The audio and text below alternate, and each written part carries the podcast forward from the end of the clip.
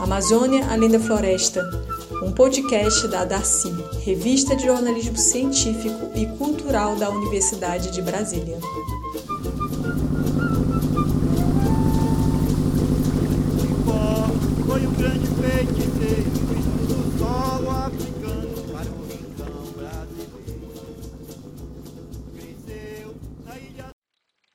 Cachoeira amanheceu sorrindo com ar de menina pura do verão. A flor já namorou. Olá, pessoal! Bem-vindas e bem-vindos novamente. Que delícia estar com vocês aqui mais uma vez. Eu sou Serena Veloso, jornalista do SECOM, Secretaria de Comunicação da UNB, e este é o Amazônia Além da Floresta, um espaço para ampliar os horizontes sobre a Amazônia e falar sobre desafios e experiências inspiradoras vivenciados pelos povos da floresta. Chegamos ao terceiro episódio desta série, que traz um relato sobre os bastidores da viagem realizado no final de 2019 pelo projeto de extensão da Universidade de Brasília, Vivência Amazônica. A atividade, coordenada pelo Núcleo de Estudos Amazônicos, NEAS, possibilitou a estudantes, docentes e servidores conhecerem de perto a realidade de comunidades ribeirinhas, quilombolas, extrativistas, assentadas, indígenas e camponesas que vivem na Amazônia. A revista Darcy, publicação de jornalismo científico e cultural da UNB, produzida pela SECOM, acompanhou o projeto nesta missão. Nos episódios anteriores, vocês conferiram como foi o processo de planejamento da viagem e conheceram alguns dos enfrentamentos vivenciados pela população de Breves. Este é um dos municípios paraenses visitados pelos integrantes da vivência. Localizado no Marajó, maior ilha fluviomarinha do mundo, Breves se depara com algumas contradições. Por um lado, coleciona belezas naturais e culturais de saltar aos olhos. Por outro, é um dos municípios brasileiros com mais desigualdades no acesso a direitos básicos, como educação, saúde, transporte, saneamento, além de lidar com o avanço da extração ilegal de madeira e das atividades de mineração. Os participantes do projeto Vivência Amazônica estiveram em algumas comunidades ribeirinhas do Marajó para entender melhor os desafios que as afetam, mas também os modos de vida dessa gente e lutas pela sobrevivência no bioma. E você confere neste episódio mais detalhes sobre esses momentos de intercâmbio de saberes e experiências com os povos da floresta. Então se acomoda aí no seu sofá, numa cadeira, na cama, na poltrona, onde você quiser. Aumente o volume do seu celular ou do seu computador. Se preferir, plugue um foninho para não incomodar quem está por perto e aproveite esse relato incrível, pois o Amazônia Além da Floresta está no ar.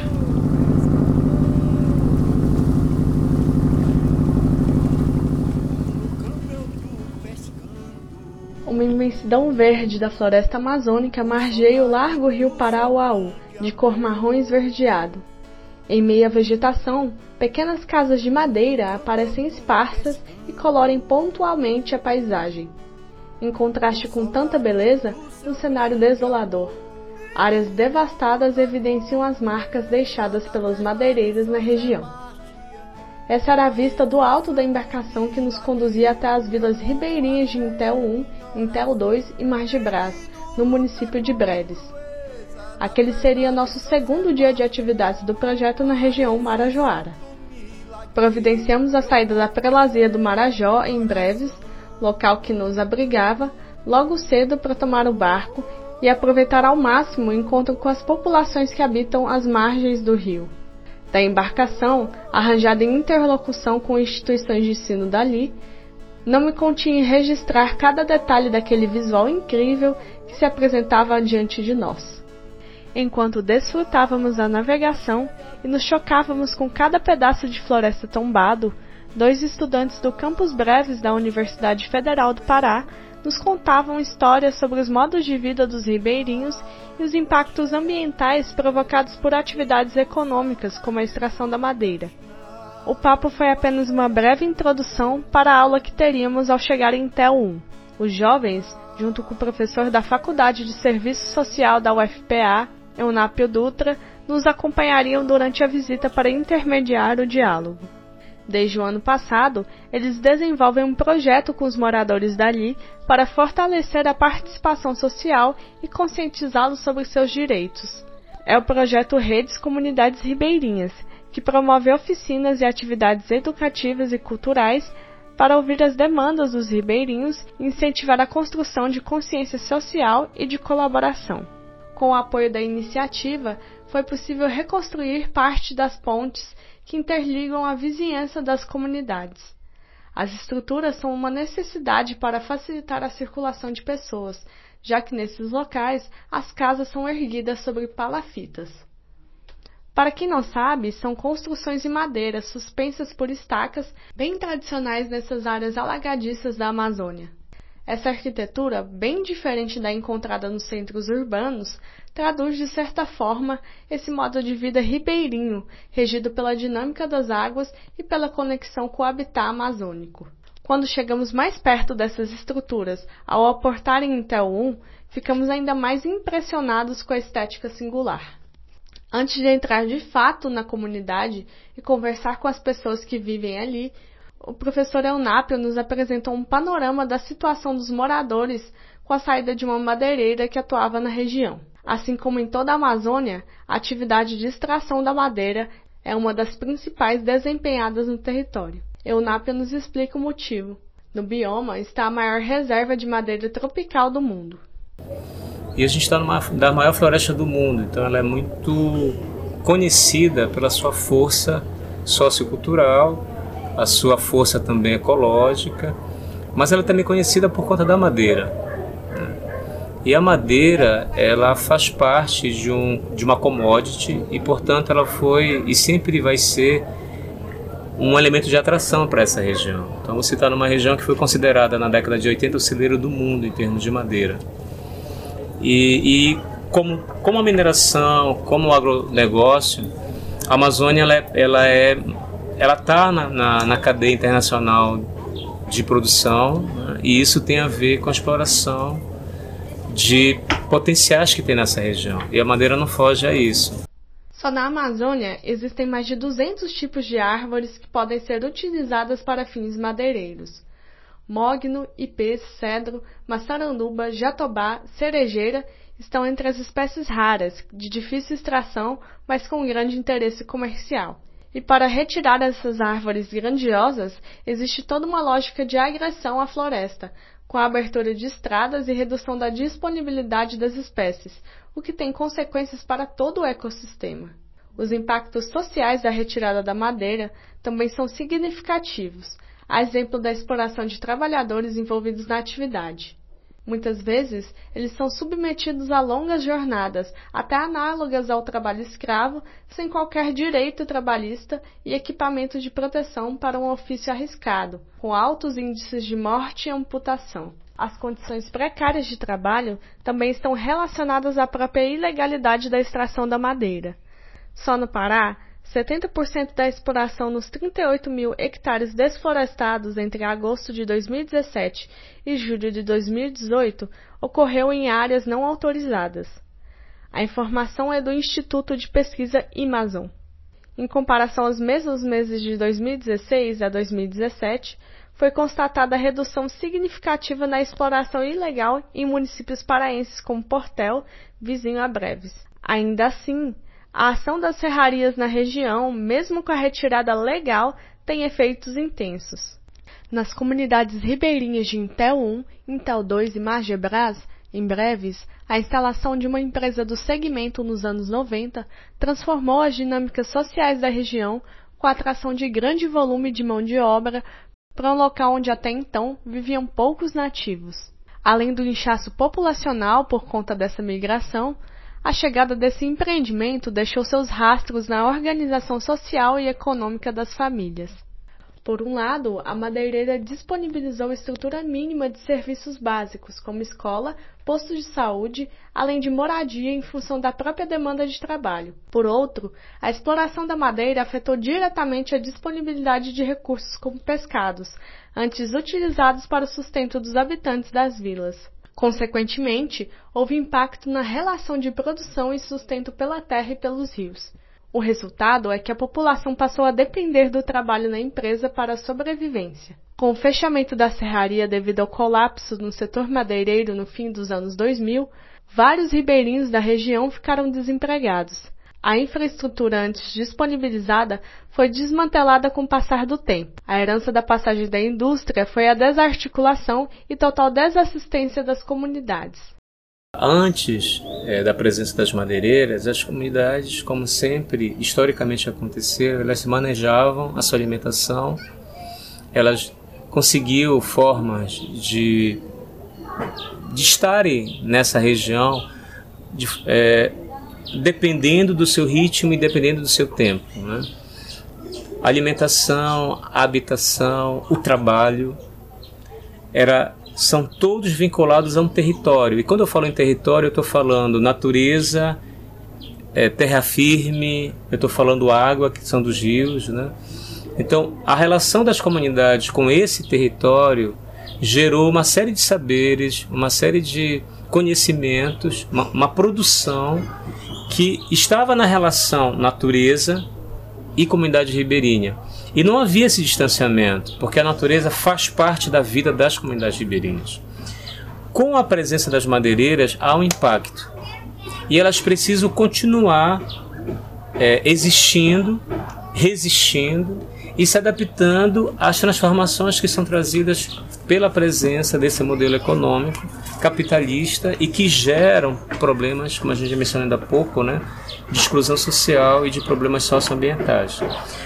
É, com a presença das, da, da, das madeireiras, algumas comunidades até foram desarticuladas, passaram a não mais existir. Outras conseguiram se manter, mas numa certa dependência essas madeireiras. Né?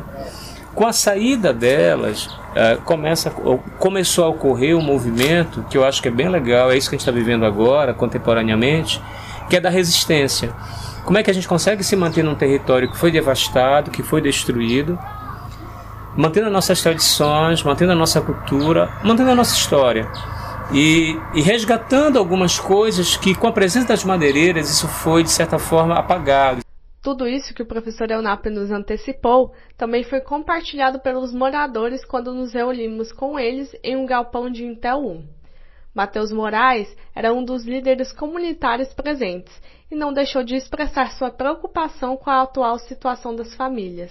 Ele chegou ao local há quase 20 anos, ainda criança, porque os pais foram trabalhar na madeireira. Quando adulto, também foi empregado e permaneceu em atividade na empresa por 13 anos, até que ela fechasse. Mateus diz que depois disso, a vida dos moradores que passaram a viver em função daquele emprego virou de cabeça para baixo. Agora, nós estamos com, vamos inteirar três anos sem trabalho. Quando nós trabalhamos tanto tempo em empresa privada, nós, quando, nós, quando a empresa parou, a gente ficamos só em rumo, sem saber o que fazer, porque nós não trabalharia em outro setor. Então nós agora, as pessoas, alguns trabalham com roça, né? eu principalmente trabalho com roça, e outras pessoas procuraram outro rumo. A gente perdemos várias pessoas, essa vila era bem, bem maior, bem mais alegre, né? Quando agora está se aproximando o final do ano, a gente tinha projeto para festa, brincadeiras, e hoje em dia a gente não tem mais isso por falta de recurso e falta de emprego, né? Se não tiver emprego, não tem dinheiro e não tem como fazer as festinhas. Então a, a vila cada vez vai ficando mais triste, a nossa situação na educação está um pouco difícil também, porque como nós trabalhávamos na empresa, a empresa bancava alguma parte da escola, então a escola seria bem melhor, e agora como a empresa parou, a escola também caiu junto com a empresa. Então a dificuldade foi maior. E também na, na área da saúde, a gente tem um problema muito sério. Não sei se vocês já tiveram conhecimento lá, de ter um posto, eu acho que não dá nem para chamar de posto, ele está caindo, está embaixo. Então, a situação da, da, da educação é um pouco difícil e também da questão da saúde é mais difícil ainda, entendeu?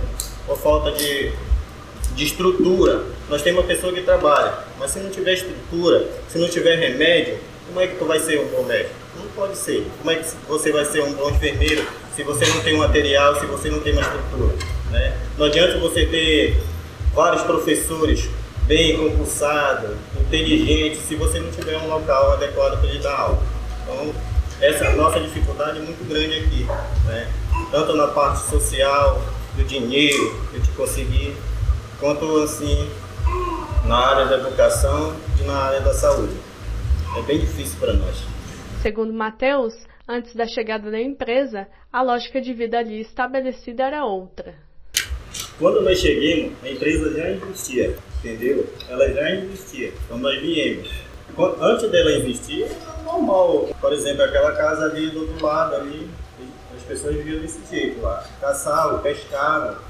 Era bem mais fácil para te conseguir peixe, camarão, caça, porque tinha um número de pessoas bem pequeno. Então era bem.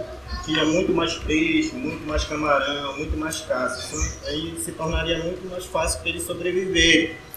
E depois quando eu cheguei, a chegada da empresa, veio muitas pessoas. Aí quando vem muitas pessoas só para um lugar e começa a tirar, só tirar e não colocar nada, aí tem um tempo que vai, vai até que acaba. Não acaba totalmente, mas fica bem menos.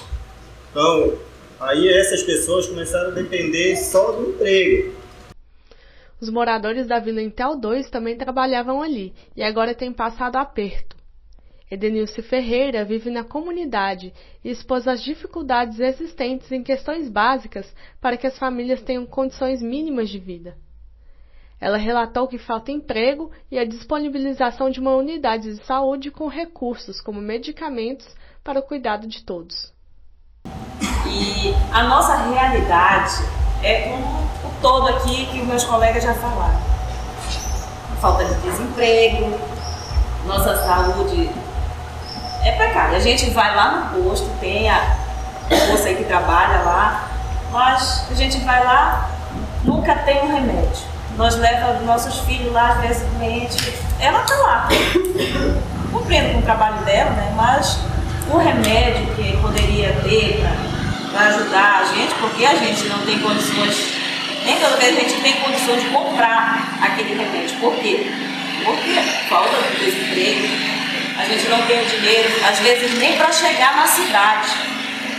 Porque às vezes até para comprar gasolina a gente tem para chegar. Já não tem, às vezes, para pegar o táxi para chegar até na UPA, que fica lá dentro da cidade. A nossa dificuldade aqui, gente, é muito maior. Muito maior. Tipo assim, há muito tempo a gente foi tipo um povo perto da cidade, mas um povo tipo esquecido. Esquecido. Então, a nossa realidade é precária. A falta de emprego após o fechamento da empresa madeireira não deixou aos comunitários outra opção senão demandar o auxílio de programas sociais. Mesmo com tantas dificuldades para sobreviver, elas não deixam de ter esperança por dias melhores. E é pela união entre as comunidades que eles veem caminho para enfrentar todas as questões. Morar 17 famílias lá. 17 famílias. Então, dentro dessas 17 famílias, nem todo mundo tem o seu emprego. A maioria desse povo, como autora, que sobrevive de Bolsa Família. Graças a Deus que existe o Bolsa Família. Então, é muito dificultoso. A nossa realidade aqui, atualmente, está difícil. Mas só que a gente está vendo um, um, progresso, que é a união. É a união do povo. Vila Magedras, Vila Intel 1, Vila Intel 2 então eu creio que com essa união a gente vai conseguir chegar onde nós desejamos.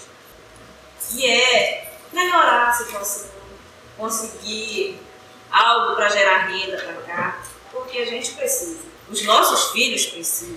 Teve dias do meu filho não vir estudar. Por quê? Porque a ponte quebrada, o lançante, não tinha como ele passar. Se passasse, ia chegar todo molhado. Então é muito difícil. Então é isso que eu quero expor, nossa realidade. Contando os desafios que nos foram relatados naquela ocasião, ficamos ao mesmo tempo espantados e desejando entender mais todo aquele cenário que se configurou nas vilas marajoaras. Não à toa, os estudantes da vivência não deixaram de fazer diversas perguntas aos moradores. No entanto, para além de ouvir, era necessário também ver com os próprios olhos o que estavam falando. Ao caminhar pela vila de Intel 1, nos deparamos com uma escola em situação precária que foi construída pela madeireira. As poucas salas de aulas existentes não conseguiam comportar a quantidade de alunos atendidos, pois eram destinadas ao ensino infantil e fundamental. A simplicidade estava presente em cada parede das casas que vimos, todas bem pequenas, feitas de madeira. Ficamos ainda mais sensibilizados ao chegar em Intel 2, a poucos minutos de barco de Intel 1. As palafitas predominavam na paisagem, também cercada por árvores grandiosas. Logo percebemos que a vizinhança era toda ligada por pontes de madeira e uma boa parte deteriorada pela ação constante das águas. Por conta do desgaste, não era seguro que todos da nossa equipe andassem por ali. Enquanto a maior parte dos universitários aguardava na entrada da comunidade, segui com alguns estudantes, professores e um técnico da UNBTV por um percurso sobre estacas para conhecer a vila e registrar os desafios existentes para deslocamento dos moradores ali.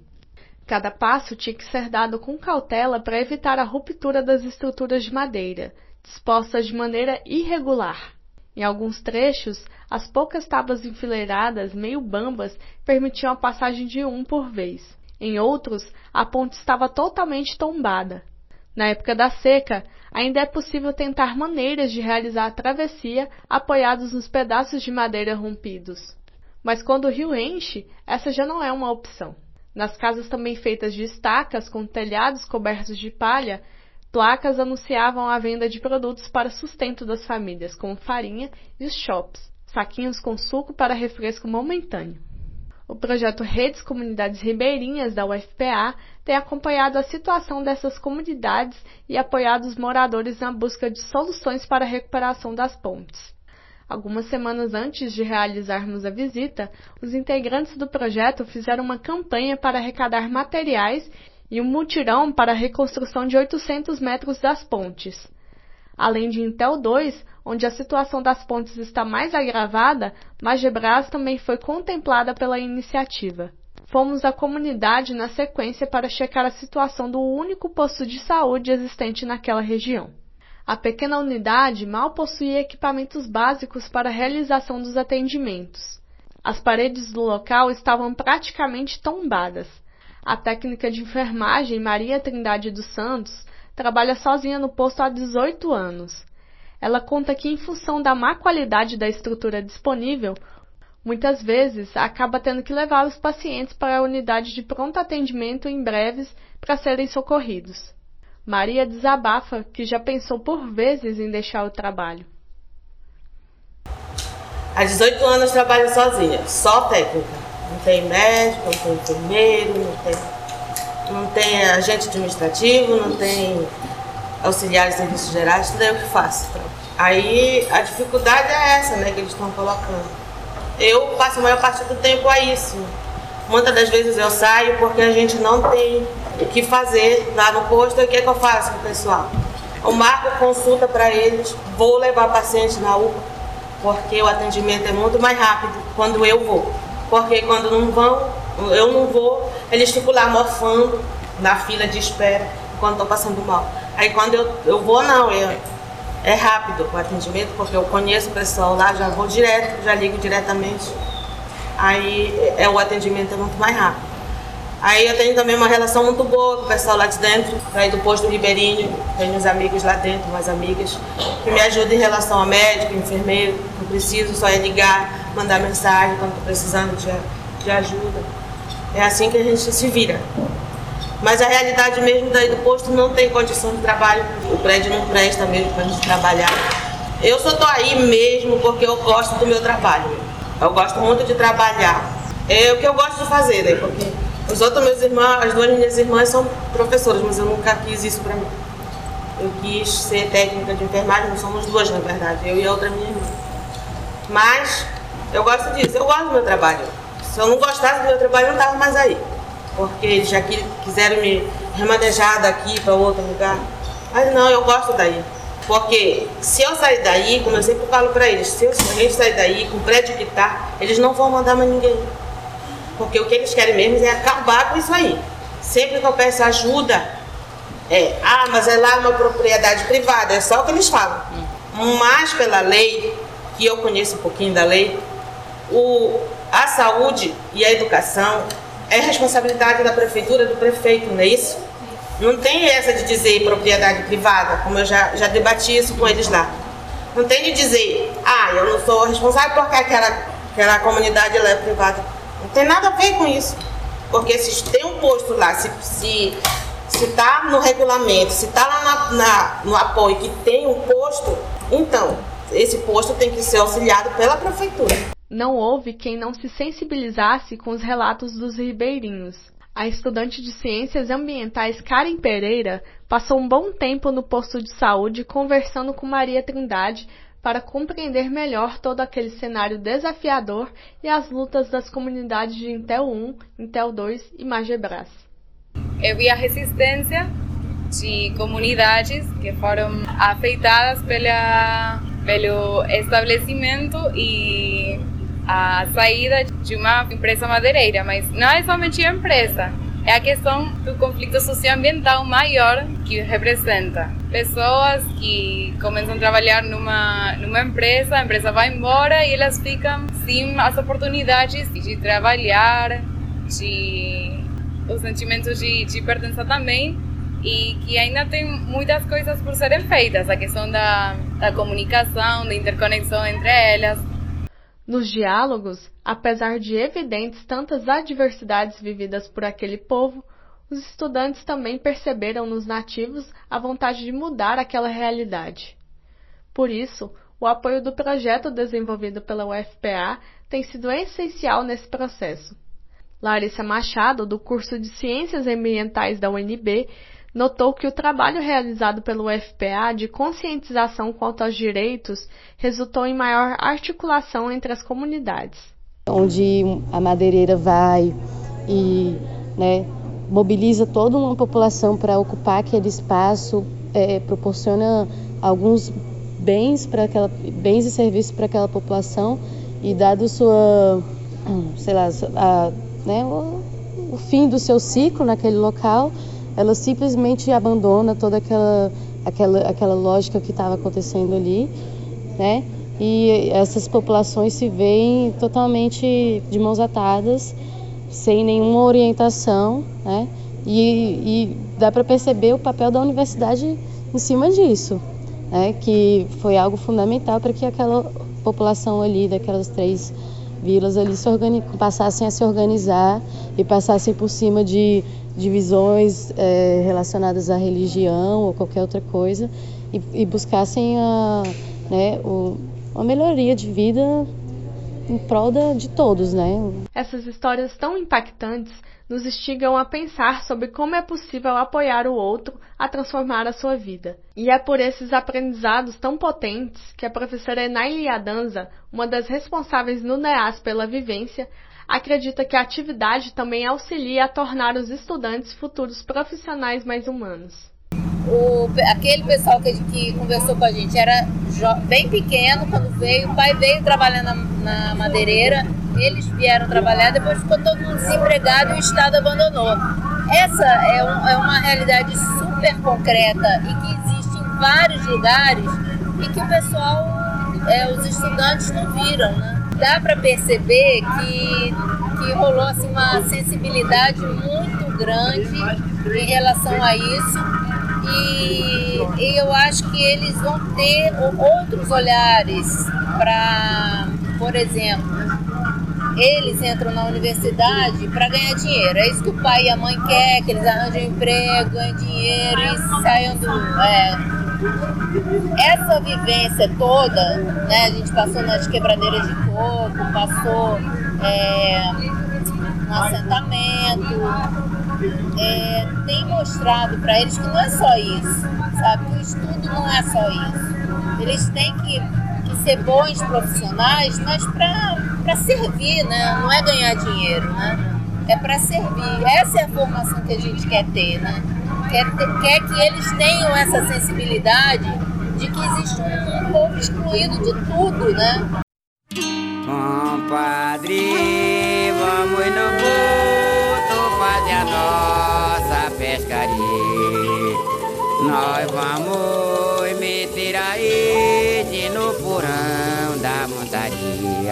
Bom, embora a gente tenha se deparado com situações de muita vulnerabilidade das comunidades, uma coisa é certa.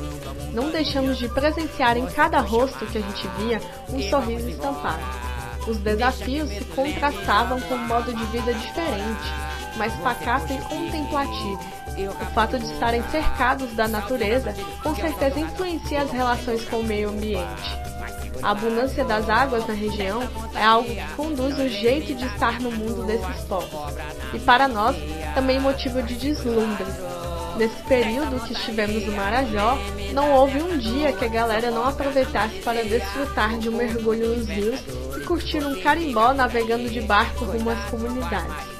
Nosso terceiro dia na região foi assim, cheio de momentos de diversão, seja nas águas ou em terra. Dessa vez, iríamos descobrir outro lado do Marajó, aquele em que o protagonismo dos povos ribeirinhos possibilitou conquistas impensáveis. A comunidade de Santo Ezequiel do Moreno, localizada no assentamento agroextrativista Acute Pereira, no município de Portel, era o nosso destino do dia. Amanhecemos já naquela correria típica. Uns cuidando do café da manhã, outros ajuntando uma muda de roupas e redes para pernoitar na comunidade. Ainda havia aqueles que estavam organizando alimentação, transporte e as demais necessidades para a partida.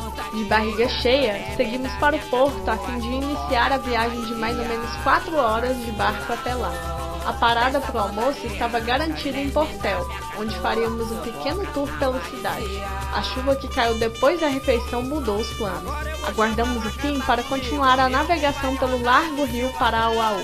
Não deixamos de ver, assim como no dia anterior, as árvores gigantescas margeando os rios e pássaros diversos. Como o caminho era longo, um cochilinho nas redes, que também seriam nossa cama à noite, caía bem. Mas nem todo mundo estava a fim de descanso. Com um monte de jovens dentro do barco, o que imperava era cantoria. Chegamos nas proximidades de Santo Ezequiel Moreno já no final da tarde, atrasados por conta da chuva.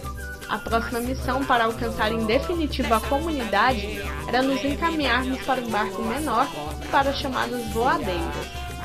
Aquela embarcação grande que a gente estava não conseguia seguir pelo trecho final cheio de plantas aquáticas até a chegada à vila. O sol estava para se pôr, o que tornava a primeira vista de Santo Ezequiel Moreno, à margem de outro rio, o Acute Pereira, ainda mais bonita. Os raios de sol reluziam sobre as casas de madeira, algumas marrons e outras coloridas. Chegamos com recepção bem alegre de várias crianças e adultos. Como tudo na vivência, a agilidade era requisitada para se instalar no centro comunitário da região, nosso abrigo naquela noite. Queríamos aproveitar a luz do dia ainda existente para circular pela comunidade e capturar com o olhar, mas também com nossas câmeras, registros daquela realidade. E olha, nos impressionamos bastante. A gente foi andando, vendo um monte de casas de madeira tão belas e de repente, seguindo um percurso das pontes de madeira, já estávamos dentro de uma grande floresta onde as famílias realizavam atividades extrativistas, principal fonte de renda dali. Em algumas coisas, Santa Ezequiel Moreno não se diferencia de outras vilas ribeirinhas que visitamos. O saneamento básico e acesso à educação ainda são precários no local.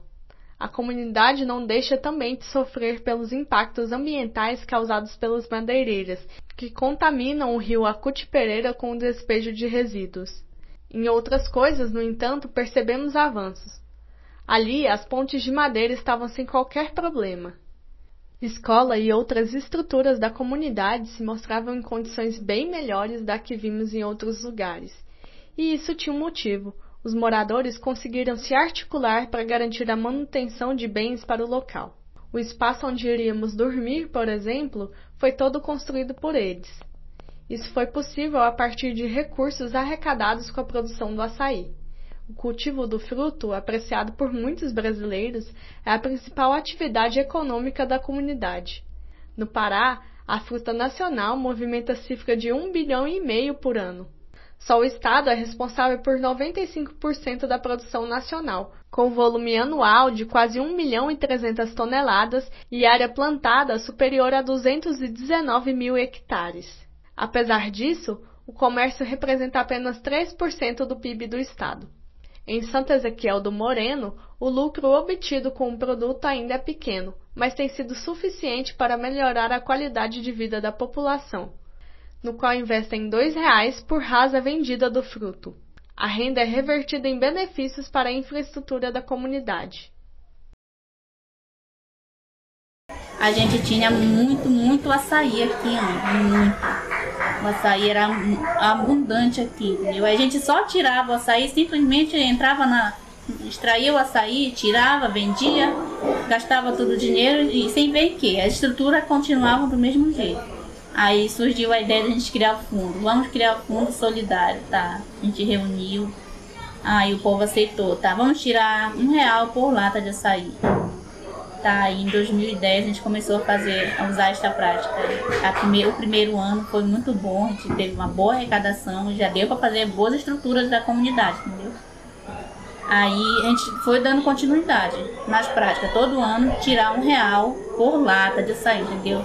Nisso todo mundo contribui, tanto as crianças que já tiram açaí, as crianças de 10 anos acima já conseguem tirar açaí. De 11 anos, 12 anos tira açaí, já deixa a contribuição dela no fundo, entendeu? Aí, através desta, deste, deste, destas contribuições, a gente vai conseguindo mudar a cara da, da nossa comunidade, a vila, entendeu? Aí a gente foi estruturando as próprias casas de morada mesmo, foi comprando as coisas, aqui ninguém tinha ninguém tinha praticamente nada nas casas, só trabalhava na roça, tirava açaí, vendia sem, ter tipo uma organização, um planejamento, entendeu? Aí foi em cima disso que a gente foi trabalhando, em cima disso que foi trabalhando. E hoje através dessas lutas, o fundo ainda, ainda existe hoje, entendeu? Aí a gente foi, foi vendo a necessidade de aumentar. Bora tentar aumentar o fundo para dois reais, vamos, porque as demandas iam aumentando, entendeu? As estruturas iam. A gente começou a perceber que a gente tinha que se organizar socialmente. Aí vamos aumentar, aumentamos para dois reais. Aí vou nessa nessa nessa porcentagem de dois reais até hoje tá. Essa que vocês escutaram é Maria Oneide Alves, moradora da vila e presidente do Sindicato dos Trabalhadores de Portel, município onde se encontra a comunidade.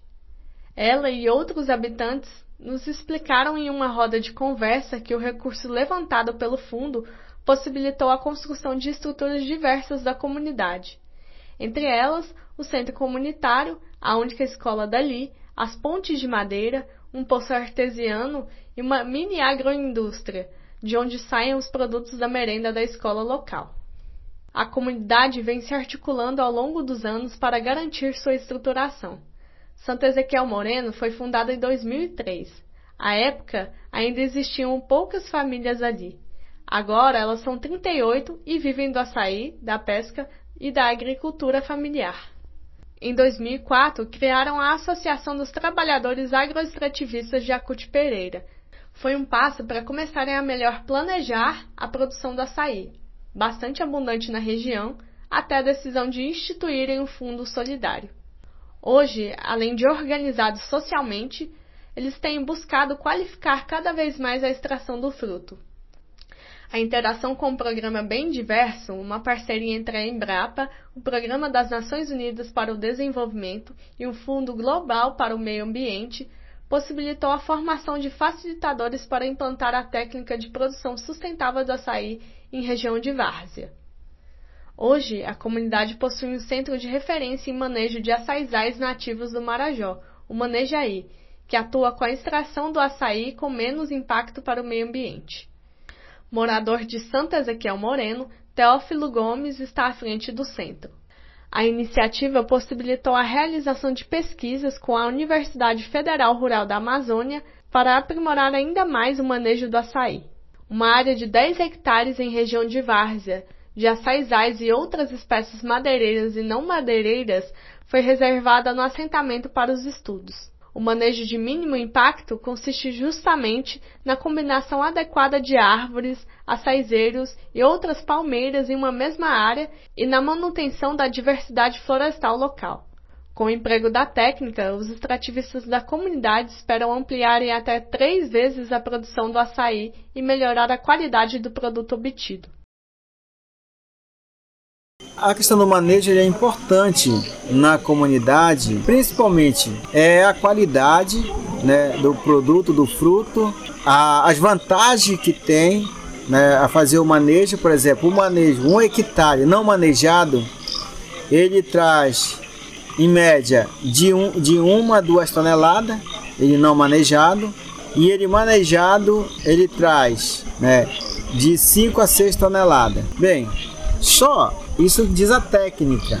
Nós estamos com estamos trabalhando um ano né, com manejo. Da forma que a gente está trabalhando agora essa nova tecnologia da Embrapa de mínimo impacto. A gente, se você perguntar hoje se nós temos já resultado positivo que chegue a essa quantidade que eu estou falando, eu posso dizer que ainda não. Portel ainda não. Mas já tem é, município no Marajó que já vem trabalhando há mais tempo com o manejo com essa tecnologia, a região de Afuá, mas também eu não posso afirmar ainda aqui, né, dizer que porque eu ainda tive contato diretamente com os extrativista de lá. Mas o nosso orientador, ele vem fazendo esse estudo há mais de 30 anos e já tem esses resultados. Né? Então, o manejo também de mínimo impacto, a vantagem é que ele reduz o, esforço físico do peconheiro, que a gente fala que é do extrativista, que vai apanhar o açaí, e até mesmo a questão da prevenção, quando você vai tirar o açaí, por exemplo, em uma árvore muito alta, o risco daquela árvore quebrar ia trazer, por exemplo, até mesmo vir uma pessoa a óbito, né? O que Teófilo explicou aí são basicamente os principais benefícios dessa prática, mas existem outros, como a valorização do açaí, totalmente orgânico, e a diversificação dos produtos cultivados na área. Mas o maior ganho de todos foi a mobilização das famílias para juntas superar os entraves que ali existiam. Hoje nós temos que ser, fazer o possível para ser independente de governo. Né? Fazer o possível para sobreviver do que a, a, natureza nos oferece, né? Do que os recursos naturais nos oferecem, para não estar tá dependendo de governo. Claro que a gente depende de uma política pública como a saúde, a educação, mas assim, para se, se sustentar, se autossustentar a família com a própria agricultura familiar, mesmo que hoje nós temos uma grande riqueza pudemos experimentar o açaí local junto com um bom prato de peixe, que é um casado bem típico na região. Foi nossa refeição noturna, preparada com muito carinho por algumas mulheres da comunidade, junto com nossos colegas. Só de lembrar deu até uma saudade. Encerramos a noite totalmente inspirados por aqueles relatos, e também, como compartilhou o estudante Jefferson Demetrio do curso de Saúde Coletiva da UNB, mas acreditados na força que o engajamento coletivo tem de transformar realidades. As comunidades, quanto mais articuladas, quanto mais é, organizadas, mais força ela tem para fazer os enfrentamentos. Por exemplo, é, lá na, na Cute Pereira, por exemplo, a galera é muito bem organizada, a galera tem o seu fundo próprio, eles conseguem inclusive trazer bens coletivos para a comunidade, como por exemplo, a ideia de ter uma escola e a escola ser estruturada. Mas, para além disso, eles conseguem ajudar individualmente né, as famílias. Ou seja, tem a questão dos banheiros que vão ser construídos, é, já está nesse processo, na verdade, de construção desses banheiros para poder melhorar a qualidade de vida. Consequentemente, né, a qualidade de, de, de água, consequentemente, vai diminuir a, os problemas de saúde, consequentemente vai diminuir a mortalidade infantil, sem falar que assim isso foi feito de forma muito proativa da comunidade. Depois de uma noite cheia de reflexões passada na rede, ouvindo o barulho gostoso dos grilos e sapos à beira do rio, acordamos antes do nascer do sol para um tour pela escola dali. Tomamos um baita café da manhã e seguimos viagem de volta para Breves. Ficamos com o coração apertado de não poder permanecer mais uns dias ali para se aproximar mais dos comunitários e ver na prática o trabalho nos açaizais. Teríamos ainda um dia cheio pela frente, já que no caminho passaríamos rapidamente por Melgaço, município com pior IDH do Brasil. Até o final da tarde, estaríamos em breves nos despedindo do pessoal da Prelazia do Marajó para seguir viagem para outros cantos do Pará. É, gente, mais um episódio do Amazônia Além da Floresta chega ao fim. Voltamos na semana que vem com o último episódio dessa série para mostrar como a luta pela terra tem impactado a vida de quilombolas e famílias sem terra na Amazônia. Claro que não poderia deixar de agradecer aqui dois mestres da tradição popular do Marajó, o mestre Damasceno e o mestre Antônio Carlos Madureira, pelas canções que cederam para esse episódio. Essa é a alegria do povo marajoara no nosso podcast. Para encerrar, aquele lembrete: você pode conferir as matérias da revista Darcy sobre a vivência no site da revista www.revistadarcy.unb.br. Lá você encontra esse e outros conteúdos exclusivos da edição especial online. Também vale acompanhar essa série imperdível do NEAS, o Vidas Amazônicas, com histórias de quem luta pela existência na Amazônia. As lives são realizadas pelo YouTube do NEAS. A Universidade de Brasília tem se engajado no combate à Covid-19. Quer saber mais como? Então acesse o portal unb.br para ter notícias sobre o assunto. É possível ainda acompanhar a atuação da instituição pelas redes sociais da UNB. Instagram, arroba UNB oficial, Facebook UNB traço Universidade de Brasília e Twitter UNB oficial. Gente, tá gostoso demais fazer esse podcast, mas a gente tem que ir. Fiquem ligados que na semana que vem eu estou de volta. Se cuidem, usem máscara e até a próxima. De manhã o robô lá no meio da malhada. Parece dia de festa quando se faz alvorada. De manhã o robô lá no meio da malhada. Parece dia de festa quando se faz alvorada.